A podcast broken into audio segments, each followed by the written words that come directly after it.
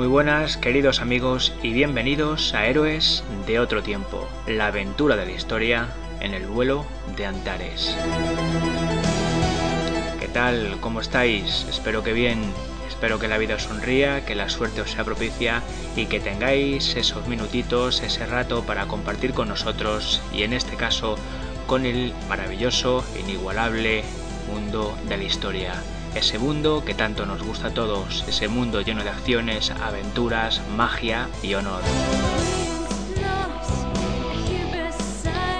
Ya sabéis que tenemos también nuestro canal en Evox, El Vuelo Antares, en el que compartimos dos programas, Héroes del Pensamiento y este otro, Héroes de otro tiempo, del que eh, grabamos hoy la segunda edición.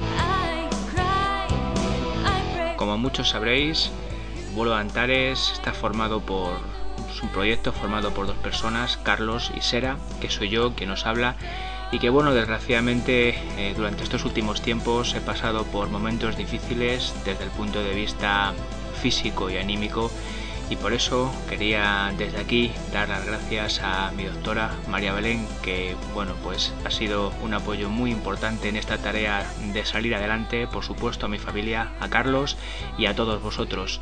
La ilusión de grabar estos audios eh, para que vosotros los descarguéis y podáis disfrutarlos si ese es el caso pues ha sido para mí también muy importante.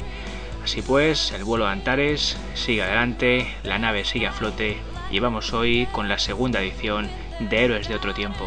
Vamos hoy con la batalla de Maldon.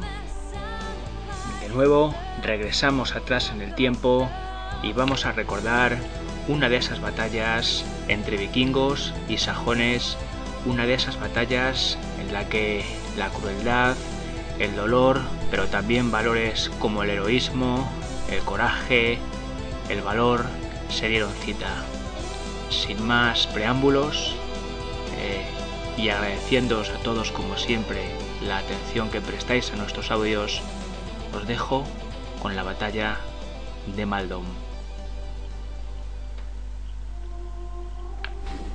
Año 675 después de Cristo. Abadía de San Agustín, en el condado de Kent, sureste de Inglaterra. Los monjes cenan tranquilamente en el refectorio, intentando reponerse de las arduas, de las difíciles tareas del día. Han pasado mucho tiempo copiando los textos, los códices que intentarán mantener el nivel cultural a lo largo de la Edad Media. También han cultivado sus huertos, esos en los que consiguen los alimentos necesarios para sobrevivir y para también alimentar a muchos necesitados que a veces llegan llamando a sus puertas en la pobreza más absoluta. Sin embargo, de repente, algo altera la calma de los comensales. Uno de los monjes, Angus, se levanta violentamente de su silla, deja caer la cuchara que sostenía en su mano y con la cara desencajada, con la mirada perdida, avanza tambaleante hacia el pasillo que le separa de las puertas de la abadía. Todos los monjes saben lo que eso significa. Angus va a tener una visión. Para algunos, Angus es un visionario, para otros simplemente un loco, pero hay quienes creen que es un místico, alguien capaz de ver más lejos que los demás, alguien que tiene un don, a quien le ha sido concedido un valor importante, el de ver acontecimientos lejanos, muy lejanos en el tiempo. En cualquier caso, y mientras Angus avanza hacia las puertas que le separan de esa salida, algunos monjes le siguen, otros se han quedado en su mesa, se santiguan, tienen miedo, no saben qué es lo que la visión de Angus puede deparar. Cuando éste llega a las puertas, las golpea con fiereza. Parece poseído por una fuerza especial, distinta, diferente, que le hace capaz de cualquier cosa.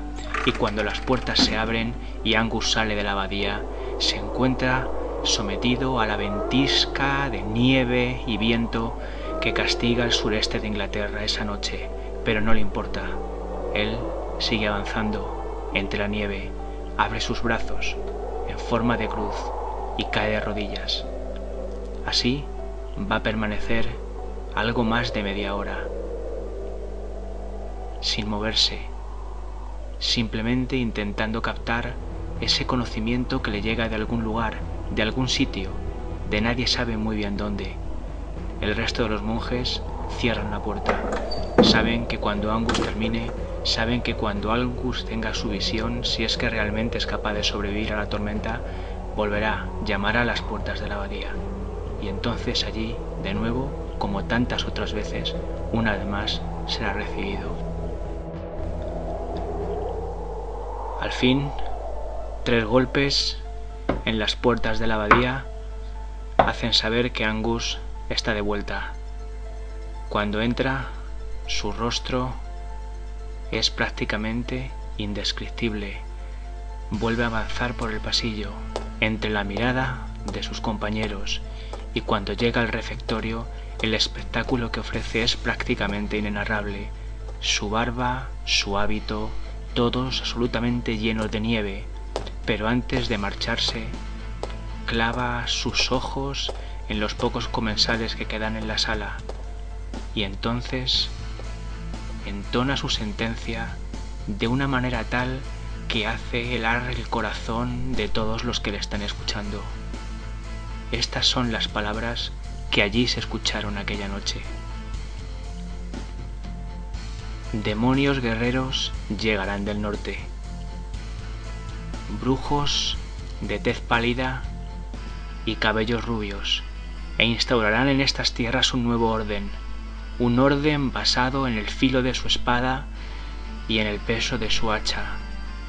Traerán a estas tierras una nueva era, fruto de nuestro miedo, de nuestra cobardía, una nueva era de sufrimiento, dolor y sangre. En ese momento, cuando Angus termina de hablar, Cadmon se levanta. Cadmon es el bibliotecario, quizá el mejor amigo de Angus. Coge y se lo lleva, se lo lleva a su habitación, no quiere que siga hablando, no quiere que siga sembrando el terror en el corazón del resto de los monjes. Muchos de ellos han caído de rodillas rezando ante la visión, ante lo que Angus les ha dicho. Realmente les ha atemorizado. Cuando llegan a la celda de Angus, Calmon le ayuda rápidamente a quitarse los hábitos absolutamente empapados, llenos de nieve y de hielo, y cuando por fin consiga que se meta en su lecho con ropa seca, le hace alguna pregunta más. Caemon sigue interrogando a Angus, porque Caemon cree en él, cree realmente en ese don que él tiene, y además Caemon está escribiendo un libro en secreto recopilando todas las enseñanzas y todos los datos que Angus, una vez tras otra, ha ido emitiendo, profiriendo en la abadía de San Agustín. Por eso, amigos, como os decía, Caemon vuelve a preguntar a Angus, Angus, ¿cuándo vendrán? ¿Cuándo será ese mal del que nos has hablado? Su compañero, con la mirada aún perdida, ladea su cabeza hacia un lado de la almohada, pero es capaz aún de responder. Aún tardarán, Caemon, más que la vida de un hombre longevo. Cuando Mercia, cuando el reino de Mercia ponga su pieza en el futuro gran reino. Esas son, queridos amigos, las mismas palabras que Thomas Rebel, el actual bibliotecario de la Abadía de San Agustín, lee ahora más de 100 años después de que Cadmon las escribiera. Estamos en el año 790. Sí, porque Cadmon escribió su libro recopilando todas las enseñanzas, todas las visiones místicas que Angus tuvo, y mantuvo su existencia en secreto. Cuando estaba a punto de llegar su hora, cuando sabía que estaba a punto de morir, se le entregó al siguiente bibliotecario, al hombre que iba a ocupar su lugar, pero se lo entregó bajo el juramento y el compromiso de mantener la existencia del libro en secreto, de no revelar a nadie su existencia hasta que no fuera estrictamente necesario, y a su vez, cuando a él también le llegara su hora, debía depositarlo, debía entregárselo en secreto al siguiente bibliotecario de la abadía de San Agustín. Es así como el libro ha llegado a manos de Thomas y mientras lo ojea ahora, mientras ojea sus hojas amarillentas, siente miedo. Y siente miedo porque sabe que el momento que Angus hace ya tanto tiempo predijo se acerca. Como os he dicho, estamos en el año 790. Han pasado más de 100 años, más del tiempo de la vida de un hombre longevo. No solo ese dato es el que preocupa a Thomas, además en el año 779, tras la batalla de, tras la batalla de Bessington, Offa y su ejército dieron muerte a Cinewolf, el rey de Wessex, y pusieron en su trono a Beortrich. Es por eso que Thomas sabe que la predicción de Angus está muy cerca, y todos van a tener la ocasión de comprobarlo. Todos van a tener la ocasión de presenciar lo que el monje visionario lo que el monje místico o tal vez lo que el monje loco hace tanto tiempo que dijo, esas enseñanzas que Cadmon recopiló en su libro. Y sin embargo tal vez no es eso lo que más le preocupa o lo que más le intriga a Tomás mientras pasea ahora por los pasillos de la abadía, sino unas palabras que jamás han sido escritas en el libro, pero que han pasado de bibliotecario en bibliotecario, y que cada uno siempre ha guardado en su mente para comunicar a su sucesor. Unas palabras que ahora Tomás rememora y que dicen así.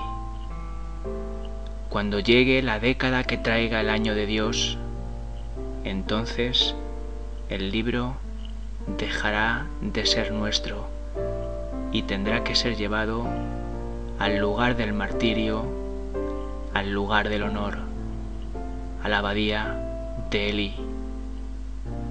Sí, amigos, esas palabras fueron dichas por Angus a Caedmon, porque Angus sabía que Caedmon estaba escribiendo un libro a partir de sus revelaciones, pero le pidió que no escribiera nunca esas palabras, que simplemente las transmitiera oralmente hasta que llegara el momento en el que el libro tendría que salir de la abadía. Quizá os preguntéis por qué Caedmon decidió escribir ese libro. Su idea era ayudar, prevenir a las gentes que estaban implicadas en las visiones que Angus transmitía, pero durante todo este tiempo se ha revelado una tarea muy difícil. Los reyes de los distintos reinos británicos, Mercia, Wessex, Northumbria, todos ellos han velado siempre por sus intereses privados y nunca han hecho caso a aquellos que les susurraban y que les hablaban de amenazas externas, exteriores, distintas, diferentes, que llegarían de otros lugares, de otras tierras o de otros mares. Incluso si algunos susurraban, intentaban convencer de hacer frente común ante algún tipo de invasor externo, se le acusaba enseguida de traición e incluso eso podía costarle la vida. Por eso hasta ahora ha sido muy difícil.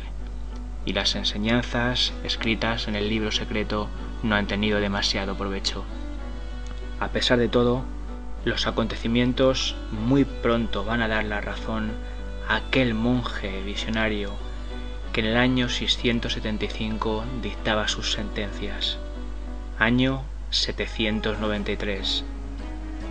Unos hombres llamados vikingos llegan desde el norte arrasando todo a su paso, llegan a las costas británicas sembrando el terror y la muerte, los monasterios de Lisnisfried, de Egfrid son absolutamente arrasados.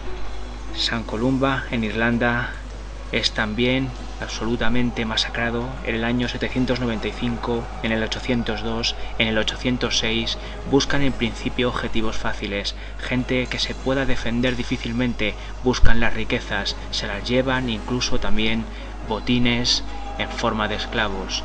Poco a poco esa amenaza cada vez es más terrible, más temida por los británicos, por los sajones, que no saben realmente cómo hacerles frente. Los ataques son constantes, siguen a las pequeñas poblaciones, siguen también a otros monasterios, años 840, 841, y ya no va a parar.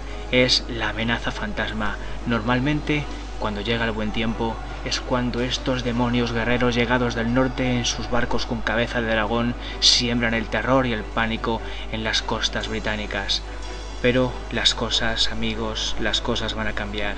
En el año 865 después de Cristo, un gran ejército llega, y llega para quedarse. Es un gran ejército de más de dos mil hombres, el gran ejército que viene con la intención de conquistar tierra en la que asentarse y en la que vivir.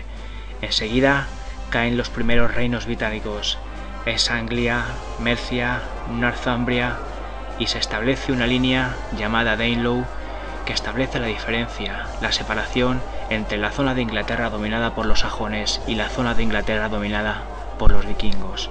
Son momentos terribles, solo se mantiene, sobrevive el que Angus llamó Gran Reino, Wessex, solo él parece aguantar las embestidas de esos demonios guerreros del norte, esos hombres inmensos con largas espadas, con pesados hachas, que llegan con unas ansias irrefrenables de riquezas y de botín. Año 868. Solo Wessex, el gran reino, ha sobrevivido y en una alianza con Mercia son capaces de parar el Nottingham por primera vez al gran ejército. No solo es eso, sino que en el año 871, en la batalla de Ashdown, Aethelred y su hermano Alfredo vencen de nuevo al gran ejército. Cuando Aethelred muere, Alfredo se convierte en rey. Será conocido mucho más tarde como Alfredo el Grande. Pero en el año 878 los restos del gran ejército caen por sorpresa.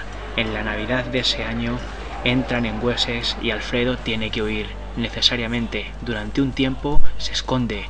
Vive como un mendigo, de incógnito, no quiere que nadie la reconozca, tiene que tratar de salvar su vida a toda costa. Y lo va a hacer para volver, para regresar y para sacar a su tierra, a su raza, del deshonor de la derrota. Alfredo el Grande se recompone y en Eddington vence a los vikingos, al gran ejército que tiene que huir a las costas francesas. A partir de ahí se instaurará una dinastía, esa dinastía de Alfredo el Grande que mantendrá durante mucho tiempo a raya a los invasores vikingos. Será una buena época para los sajones. El hijo de Alfredo el Grande, Eduardo el Viejo, empieza la reconquista del Danelaw, esa zona dominada por los vikingos. En el 921 su hijo Adelstan continúa con la tarea y sus hermanos Edmund y también Eldred y su hijo Edgar. El reino de Wessex realmente controla ahora prácticamente una Inglaterra casi unida en su totalidad. Edward, el hijo de Edgar, así como su hermano Aethelred, seguirán con la tarea. Habrá varios años de relativa tranquilidad, de calma, incluso podríamos decir de paz. A pesar de todo, en el año del Señor 990, cuando comienza la década que traerá el año de Dios, el año 999, el bibliotecario de la abadía de San Agustín, Robert Turner, está preparado, reza delante del altar, se ha puesto sus mejores galas, y en un estuche de cuero ribeteado de oro esconde un libro. Sabe que ha llegado el momento de llevarlo a otro lugar. Sabe que en la década en la que llega el año de Dios, el libro tendrá que ser llevado a otro dueño, a otro lugar, al lugar del martirio, al lugar del honor, al lugar de la gran batalla. Por eso, después de rezar, y escoltado por cuatro hombres sale a caballo de la abadía de San Agustín. Recorre velozmente el territorio que le separa de la abadía de Eli, muy cerca de la pequeña localidad de Maldon. Una vez que llegan allí, bajan de sus caballos y preguntan por el abad de Eli. Piden con él una entrevista urgente. Le llevan un presente, algo que solamente le pueden entregar a él. El abad de Eli les recibe. Mantienen una entrevista de una hora, y cuando los cuatro jinetes se marchan, una mueca de asombro asoma en el rostro del abad. Poco después, cuando solo en su celda, abre el estuche de cuero ribeteado de oro, encuentra el libro y comienza su lectura, es cuando realmente el miedo y el terror se apoderan de su alma los hombres que le han traído el libro le han marcado una página. una página especial que tiene que ver con el lugar, con la localidad en la que él vive, en la que él desarrolla su trabajo. Esa misma noche en la que él ya ha leído la página que le han marcado, su cara no muestra asombro, solo muestra miedo, terror. A pesar de todo, reacciona rápidamente y escribe una carta para Birnov. El duque de Suffolk y Wessex es un buen amigo suyo y sabe que es muy posible que le escuche, que es muy posible que tenga en cuenta sus advertencias. Esa misma noche, un mensajero parte a toda velocidad con la carta en busca de Birnov. Cuando éste la recibe, queda sorprendido. No es un hombre dado a las supersticiones ni a las profecías, pero la amistad que le une con el abad de Eli es muy grande. Ha aprendido a confiar en él, y las pruebas del escrito también son contundentes. Si lo que dice ahí es cierto, hay que estar preparado. Por eso, a pesar de que no dispone de muchas fuerzas, Vilnov va a dejar un pequeño contingente en Maldon y él mismo va a estar muy presente y muy pendiente de los acontecimientos que allí se van a suceder. Es tal vez la primera ocasión, la primera vez en la historia en la que es posible que el libro que Cadmon escribió tenga alguna utilidad. Seguramente por eso el visionario Angus mandó llevarlo a la abadía de Eli en el momento culminante, en el momento necesario, en el momento preciso. Pocos meses después, en concreto el 8 de agosto del año 991, Stephen, un joven de apenas 14 años, se encuentra en la isla de Northey, al lado de la desembocadura del Blackwater, muy cerca de la localidad de Maldon. Stephen se siente orgulloso, está feliz, su padre confía en él. En realidad no le quedan muchas opciones, pero le ha dado la responsabilidad de cuidar los cultivos que tiene en esa isla, en esa pequeña isla que como os digo está muy cerca de la desembocadura del río. Su hermano David ha contraído unas fiebres que le tienen en cama ya hace bastante tiempo y su padre perdió uno de sus brazos en una de las batallas, de las innumerables batallas en las que tuvo que participar y eso le limita considerablemente. Por eso nuestro amigo, nuestro amigo Stephen se siente importante, como si fuera ya realmente un hombre. Incluso su padre le ha prestado una pequeña daga, Realmente es algo simbólico, pero él le hace sentirse más seguro. Pasea por la isla vigilando los cultivos de su padre y sin embargo de repente hay, hay algo que no encaja, algo que no entiende. En algún momento debe haberse dormido, porque tiene la misma pesadilla que durante tantas noches de su vida le ha acompañado. Entre la niebla se recorta la silueta de una cabeza de dragón la silueta de un dracar, un barco vikingo. Él, Stephen, sabe lo que vendrá ahora. Gritará y su hermano le golpeará para que se calle, para que le deje seguir durmiendo. En cualquier caso, hay algo diferente en este sueño, en esta pesadilla. Es el sonido del viento, el correr de las aguas del río. Antes no podía oírlo. Tampoco escucha las quejas de su hermano. Y lo que es peor, entre la niebla aparece una segunda silueta de un dracar, una segunda cabeza de dragón, un segundo barco vikingo. Es entonces cuando se da cuenta de que hay algo que no va bien. Es entonces cuando se da cuenta de que no se ha dormido, de que no es un sueño, de que es real. El primer barco se acerca, incluso puede ver perfectamente en él la figura de una serpiente, una enorme serpiente dibujada en su casco. Ya no se plantea nada más. No hay tiempo de pensar que está soñando. Simplemente huye a toda velocidad. Se lanza a las aguas del Blackwater. Ni siquiera tiene tiempo de pensar en la balsa. A toda velocidad, intentando nadar con todas sus fuerzas, trata de salvar la distancia de la isla de Northey hasta llegar a tierra firme. Pero cuando al fin lo consigue, prácticamente angustiado, totalmente cansado, agotado, no se para. Sigue corriendo, sigue su veloz carrera con el corazón en la boca, con el terror en el alma absolutamente desesperado, salva las pocas millas de distancia que hay hasta la ciudad de Maldon, sigue corriendo hacia su casa y cuando llega, casi sin resuello, casi apenas sin poder respirar, le comunica a su padre la terrible noticia. Padre, están aquí. Los he visto. Drakars, barcos vikingos. Su padre no puede creerle. ¿Qué estás diciendo? Padre, es cierto, es verdad, barcos vikingos. Vienen por la desembocadura del Blackwater, están subiendo, no hay tiempo que perder. En ese momento, rápidamente su padre reacciona. Es un campesino importante y puede movilizar a varios hombres. Algunos de estos parten a caballo hacia los cuatro puntos de Wessex. Las campanas de Eli tocan repetidamente y la alarma se extiende enseguida por la ciudad de Maldon. Van a tardar muy poco tiempo en llegar las noticias hasta Birnov, que no está demasiado lejos, siempre confiando en esa carta que su amigo, el abad, le mandó hace ya algunos meses. Por eso, en poco tiempo va a ser capaz de reunir un contingente, no demasiado importante, pero sí lo suficiente como para plantar cara. Pero mientras tanto, mientras el ejército poco a poco se rehace, empieza a tomar forma, los primeros habitantes curiosos de Maldon, escondidos entre los árboles de la ribera del río Blackwater, se acercan a ver el espectáculo, y lo que sus ojos pueden ver hiela su alma y aterroriza su corazón.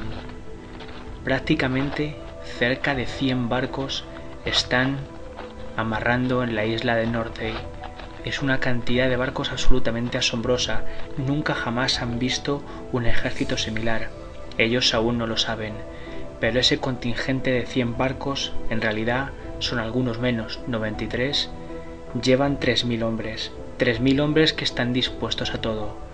3.000 hombres que de una u otra forma van a sembrar la muerte, la destrucción o la devastación en Maldon y en las ciudades que se encuentren. Vienen de saquear Ipswich y como os decía, ellos aún no lo saben, pero el capitán de esa flota es el terrible Olaf Tryggvason, un hombre que es pretendiente al reino, al trono de Noruega, un hombre que ha pasado en su vida por muchas vicisitudes, y que necesita riqueza, dinero, para poder volver a reclamar el trono de Noruega. 93 barcos, casi 3.000 hombres. Los ven poco a poco desembarcar. Tienen tiempo, se lo toman con calma. La isla de Northey les da suficiente espacio como para hacerlo. Está atardeciendo y ahora el río y la marea viene crecida por eso no se plantean en ningún momento llegar hasta tierra firme, pero los vikingos creen, están convencidos de que por la mañana, cuando baje la marea, es muy posible que puedan llegar hasta el continente sin ningún tipo de problemas. Mientras escondidos entre los árboles más observan a los soldados vikingos, se dan cuenta de que la amenaza es realmente grave, es terrible. Son hombres que no tienen ninguna obligación de pelear, lo hacen por fidelidad a su Señor, lo hacen en busca de las riquezas que los saqueos pueden proporcionarlos. Son por tanto hombres que luchan, que se arriesgan voluntariamente.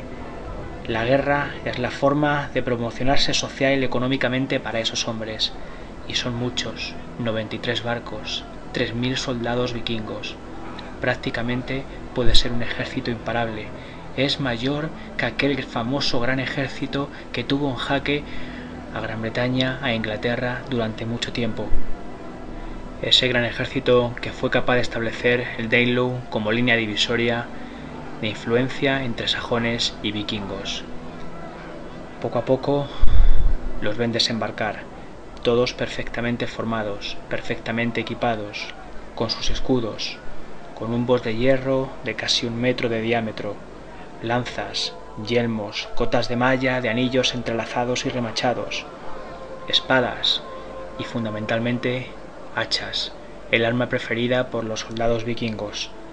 También pueden presenciar arcos y algunos con ondas. Va a ser una batalla prácticamente perdida antes de empezar.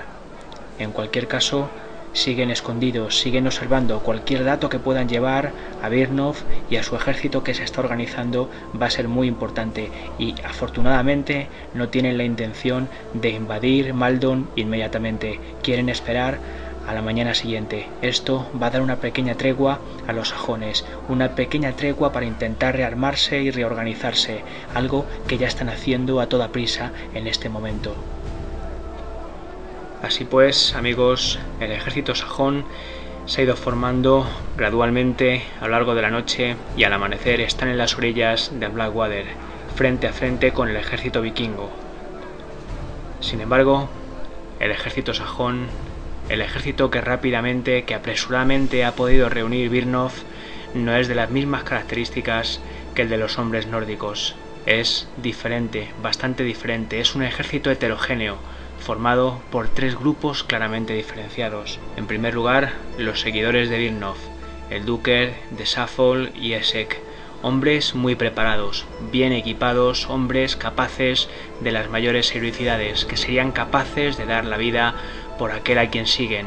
Es un cuerpo de élite, sin lugar a dudas va a ser el punto de referencia fundamental dentro del ejército sajón.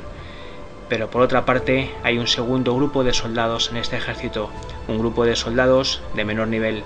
Es una leva, un reclutamiento al que se someten uno de cada cinco hombres libres ingleses. Los cuatro que no participan en la batalla pagan su manutención y su armamento, y el que participa en la batalla, lógicamente, solo se encarga de esa tarea, la tarea de la lucha, la tarea de la contienda, la tarea de pelear. Pero como os digo, el resto tiene que sufragar los gastos de esa pelea, de esa batalla. Este sistema de reclutamiento fue instaurado por Alfredo el Grande en la época de mayor crudeza, de mayor fuerza de las invasiones vikingas y se reveló como un medio muy interesante para contener a dichas invasiones. Además, en el ejército británico hay un tercer grupo de hombres todavía de un nivel más bajo, todavía de una categoría militar menor. Son simples ciudadanos que se animan con bastones, con ondas, a intentar ayudar en la batalla en la medida de sus posibilidades pero os podéis dar cuenta de que el ejército sajón está en clara inferioridad.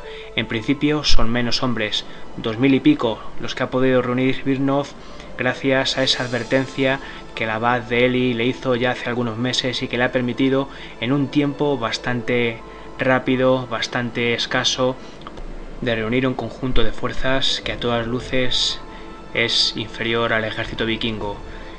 Como os he comentado, el único cuerpo importante, la única parte realmente poderosa del ejército sajón son el conjunto de familiares, de amigos, de nobles cercanos a Birnov. Ellos sí son capaces de las mejores, de las mayores hazañas bélicas, pero el resto del ejército deja bastante que desear. Afortunadamente han tenido algo de tiempo para organizarse. Ha llegado el amanecer y ahí están, frente a los vikingos. Les separa simplemente un brazo del río que los vikingos pensaban que podían cruzar tranquilamente por la mañana, pero a pesar de todo y a pesar de que ha bajado la marea, es un simple camino de arena que no puede forzar más de cuatro o cinco hombres como mucho a la vez. La marea no ha bajado lo suficiente, no tanto como los vikingos esperaban. Es cierto que pueden intentar entrar por el agua, que no es muy caudalosa en este momento, pero es una trampa de lodo no demasiado aconsejable para un ejército tan numeroso. Esa es la cuestión es una única ventaja que tienen los sajones, ese pequeño puente de tierra que tal vez es posible que con sus mejores hombres pueda ser defendido. Esos mejores hombres de los que os hablaba antes y entre los que están Wulstan, Elfir, Makus, Wulfmaer, el hijo de Wulstan, el otro Wulfmaer, sobrino de Birnov, el hijo de su hermana, Eilfnoft, Aelwair, Björwold, todos ellos hombres capaces en la lucha, capaces en la batalla, que van a derramar hasta la última gota de sangre por defender a su tierra, por defender a su hombre de confianza, a Birnov, y éste lo sabe. En cualquier caso, es una noche o ha sido una noche difícil en Maldon. Ha habido muchas despedidas, muchos momentos difíciles, entre ellas en casa de nuestro protagonista, Stephen. ¿Recordáis? El joven de 14 años que tuvo la ocasión de comprobar la llegada de los vikingos y que corrió para avisar a su padre. Las circunstancias se han cebado con él, no ha tenido demasiada buena suerte, o tal vez sí, si lo que busca es el honor, si lo que busca es la gloria. Lo cierto es que, como ya sabéis, su padre perdió un brazo hace mucho tiempo en una batalla y su hermano mayor, David, está postrado en la cama por unas fiebres que hace mucho tiempo que no le permiten eh, ser de utilidad. Por ello, y dado que a la hora de la leva de la recluta ha correspondido en suerte a la familia de Stephen el ir a luchar y que su armamento sea costeado por los cuatro vecinos más cercanos a su padre, es él el que va a tener que defender el honor de la familia, y como prácticamente tiene 15 años, no va a poder negarse. Su padre ha pasado buena parte de la noche caminando por la casa en silencio, su madre con lágrimas en los ojos, Stephen hablando con su hermano David, que le intentaba infundir ánimos.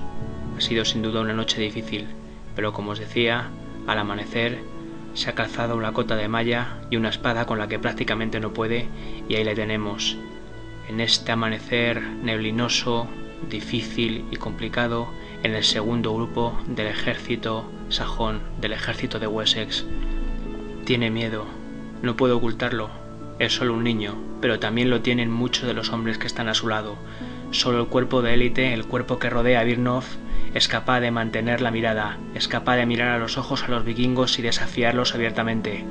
Entre estos hay mucha mayor confianza, se sienten ganadores, se saben vencedores, saben que la lucha es cuestión de tiempo, la victoria es cuestión de tiempo, y las riquezas, el botín que les esperan, también. Se desafían ambos grupos con la mirada y fundamentalmente los dos jefes. Por parte de los vikingos, Olaf Tryggvason, el hombre que pretende el trono de Noruega.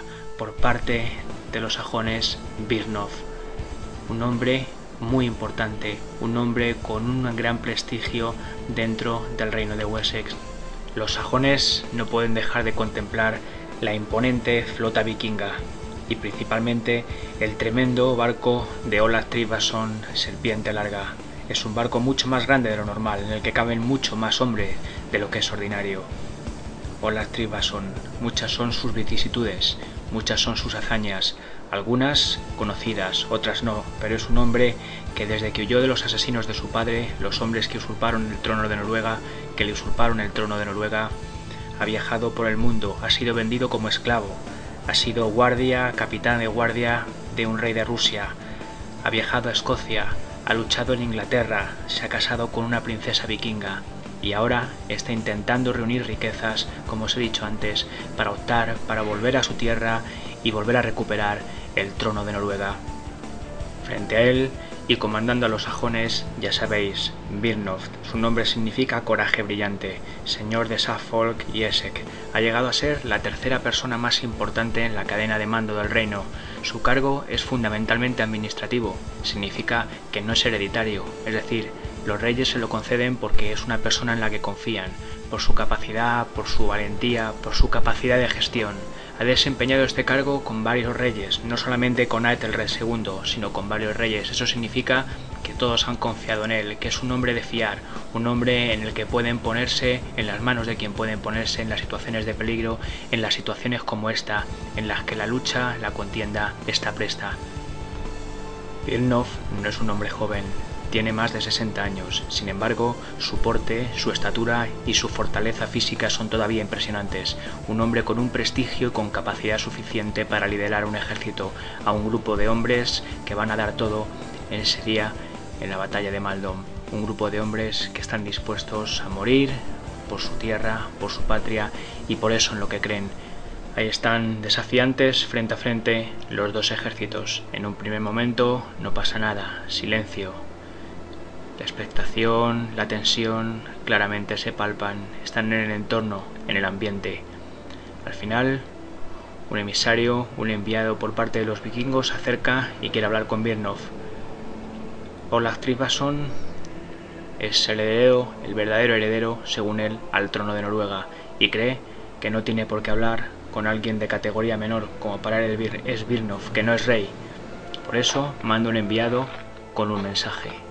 El enviado, como digo, avanza unos pasos y a grandes voces le hace saber a Birnov y a sus filas, a los sajones, lo siguiente.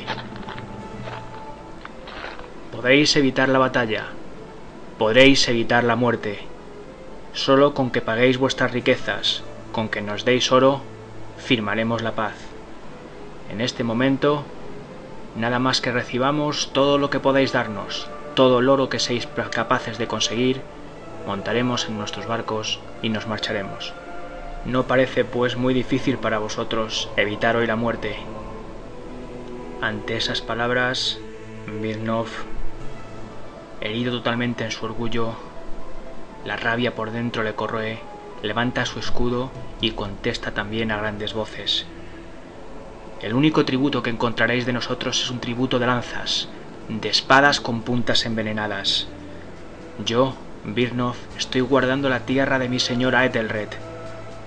Muy vergonzoso sería que partierais de aquí con las riquezas sin pelear, sin derramar una sola gota de sangre sajona. Y eso puedes estar seguro de que no va a pasar. Vete y dile a tu rey, o a lo que quiera que sea, que si queréis nuestras riquezas, tenéis que venir a buscarlas y aquí os estamos esperando. El mensajero vikingo da la vuelta. Va a dar la respuesta a Olaf Tryggvason, pero no es necesario. Este ya ha podido escuchar los grandes gritos de Birnov. Hace un gesto con la mano a su mensajero. No es necesario que le comunique nada. Todo está dicho, todo está dispuesto. En las filas sajonas los hombres se aprietan unos contra otros, los escudos arriba. Saben perfectamente que la batalla está a punto de comenzar. La suerte está echada pero antes de que tengan casi tiempo de racionar, un vuelo de flechas parte de la zona vikinga, hiere el viento, corta el aire y cae sobre los escudos de los sajones, algunos de los cuales sabemos que no son de buena calidad, incluso hay hombres que no tienen ni siquiera escudo, hay muchos que mueren atravesados por las flechas, Inmediatamente otra andanada ahora parte del lado sajón hacia los vikingos, pero en esta ocasión causa menos mortandad. Las armas, el equipamiento de los hombres nórdicos, de los normandos, de los hombres del norte es de superior calidad, pero de momento todo se queda ahí, una andanada de flechas por cada lado. Los vikingos valoran la situación, están intentando llegar hacia los sajones de alguna manera, pero la marea, a pesar de que ha bajado, no les da suficiente tregua, simplemente hay un brazo de tierra por el que pueden cruzar. Pero recordad, como mucho tres o cuatro hombres a la vez, no tiene amplitud para más, y lanzarse por el lodo sería un suicidio, quedarían prácticamente atrapados. Por eso, la única solución que tienen es intentar abordar ese pequeño brazo de tierra que pueda conducirles hacia la zona de los sajones, a tierra firme donde ellos se encuentran. Se lanzan en masa por ese pequeño camino, pero solo pueden hacerlo poco a poco. Allí avanzan en cuanto los sajones se dan cuenta de ello, mandan a sus mejores hombres, a los mejores campeones que tienen en ese ejército. Alfer, Makus, Wulfstan son sus mejores guerreros. Allí se van a encontrar con los primeros vikingos, con sus hachas dispuestas, ellos creen que la victoria va a ser fácil, que van a abrir el camino con mucha facilidad, pero no saben que los guerreros sajones son campeones, son hombres prácticamente indomables, de una raza, de un estirpe invencible en la guerra. Empieza la lucha, los escudos de los sajones paran el hacha vikinga y además sus espadas cantan danzas de muerte. Poco a poco los vikingos empiezan a caer uno tras otro, los tres hombres sajones juntos, uno al lado del otro, siguen defendiéndose con valor, con coraje, con valentía, con honor, y sus espadas siguen sembrando la muerte entre las filas vikingas.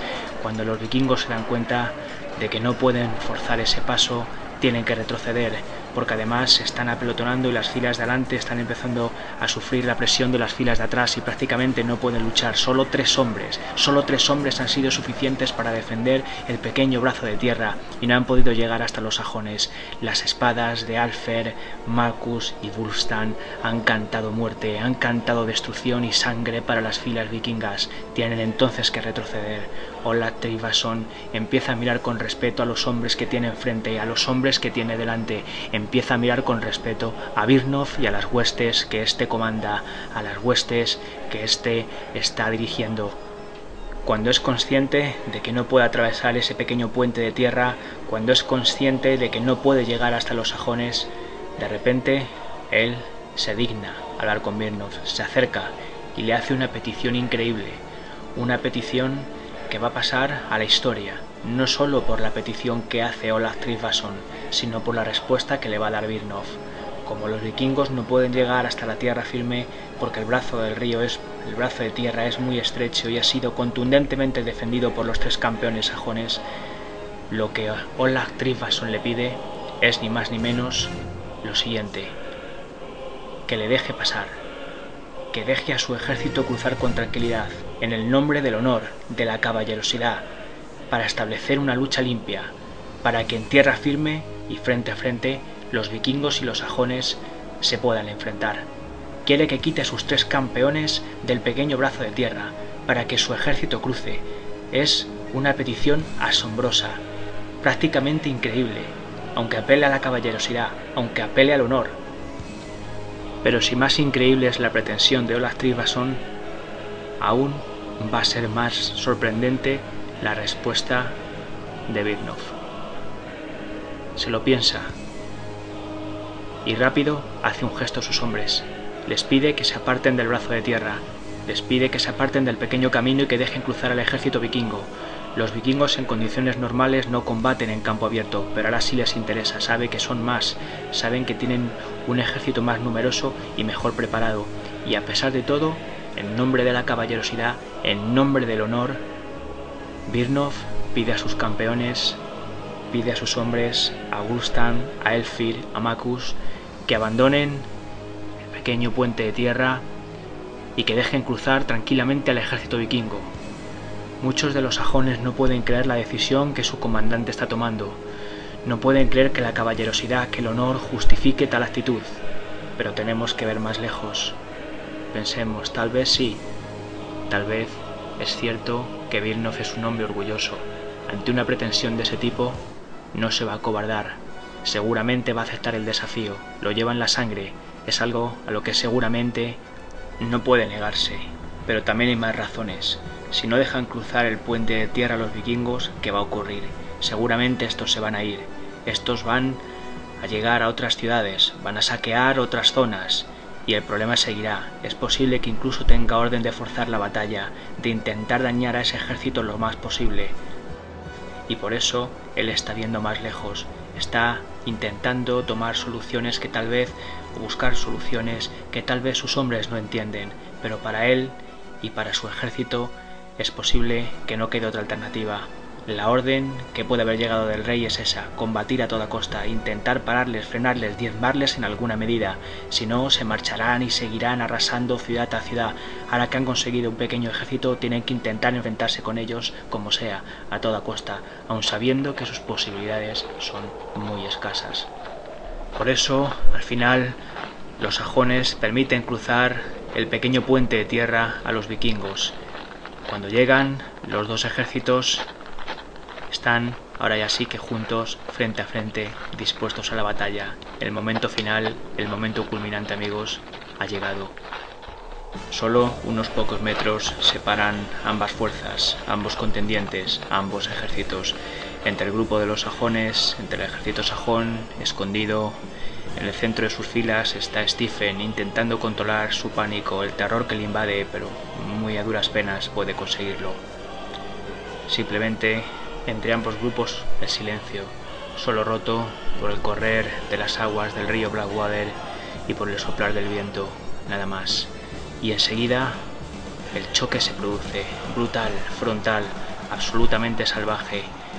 Es increíble cómo las fuerzas sajonas en inferioridad, cómo ese cuerpo de élite que rodea a Birnov aguanta, aguanta la embiste de los vikingos con un coraje, con una valentía y con una fuerza asombrosas, pero son mucho menos y al final, poco a poco, sus filas van a empezar a romperse. El primero, uno de los primeros que cae es Wulfmaer, sobrino de Birnov, el hijo de su hermana. Intentan aguantar como pueden, pero prácticamente la brecha se va a abrir, están en clara inferioridad el coraje que están demostrando es asombroso, pero están empezando a ser empujados hacia atrás, hacia esa segunda fila, hacia la leva del ejército sajón que no está preparada para aguantar el embiste. Además, los vikingos tienen muy claro su objetivo. Su objetivo es Birnov. Y uno de los guerreros vikingos lanza una jabalina y le hiere con fuerza, le atraviesa, pero a pesar de todo, Birnov no se arredra con su propio escudo, golpea el asta, lo parte y aún con la flecha clavada dentro de sí, lanza su jabalina a ese mismo hombre que le había herido y le da muerte. Después saca la espada y sigue peleando con coraje y con fiereza, intentando llegar hasta el final. Sus hombres le rodean, no van a ceder ni un palmo de terreno mientras no sea posible. A pesar de todo, están cada vez más rodeados, es muy difícil y las fuerzas empiezan desesperadamente a faltarle a Birnov, que ya casi no puede aguantar más final cae de rodillas y encuentra la muerte entre una nube de soldados vikingos, pero los hombres que están con él, los hombres que le rodean, no van en ningún caso a huir de ninguna manera, solamente Godric, el caballerizo, el hombre que es su escudero, sí que se ha dejado llevar por el pánico, monta en el caballo de Birnov y huye. Esto hace pensar a muchos de los soldados sajones que es el propio Birnov el que está huyendo y provoca la desbandada general del ejército sajón. Sin embargo, ese cuerpo de élite del que tantas veces hemos hablado permanece fiel a pesar de que su jefe ha caído. Están todos juntos, intentando aguantar hasta el final, pero están rodeados por todas partes y poco a poco, al final, la muerte le va llegando uno a uno. En el último momento, Beowulf, cuando ve que su final está cerca, el suyo y el de los compañeros que tiene al lado, pronuncia esas palabras que van a quedar para siempre, para la historia, como fruto y como producto del honor y de la caballerosidad y de la magia en la batalla. Beowulf, defendiendo el cuerpo ya sin vida de su señor, de Birnov, y junto a los pocos hombres que quedan a su lado, dirá, la voluntad será más dura, el corazón más audaz, el espíritu más grande, mientras nuestra fuerza disminuye. Y así, avasallados por el ejército vikingo, encuentran la muerte, pero encuentran la muerte con honor, con gloria, dejando derramando hasta la última gota de sangre. Así acaba, amigos, la batalla de Baldon. La mayoría del ejército sajón ha tenido que huir. Eran hombres que no estaban preparados, pero ese cuerpo de élite del que tantas veces os he hablado ha llegado hasta el final, defendiendo a Birnov incluso cuando ya no tenía vida, cuando ya la vida la había abandonado, defendiendo el cuerpo de ese hombre al que se han mantenido fiel hasta el final, y han causado también numerosas bajas en el ejército vikingo. Esa misma noche, cuando todo ha acabado, encontramos un grupo de monjes, entre ellos el abad de Eli, buscando el cuerpo de Birnov para darle cristiana sepultura. Son las consecuencias de la terrible batalla que se ha vivido en Maldon, una batalla que pasará a los anales de la historia por el heroísmo de Birnov y del grupo de hombres que lo acompañaron. No muy lejos de allí, en el bosque, un joven llora. Llora por haber huido, por haber marchado en plena batalla. Pero no solo ha huido él, también huyeron muchos hombres. Él no lo era. Él es simplemente un niño.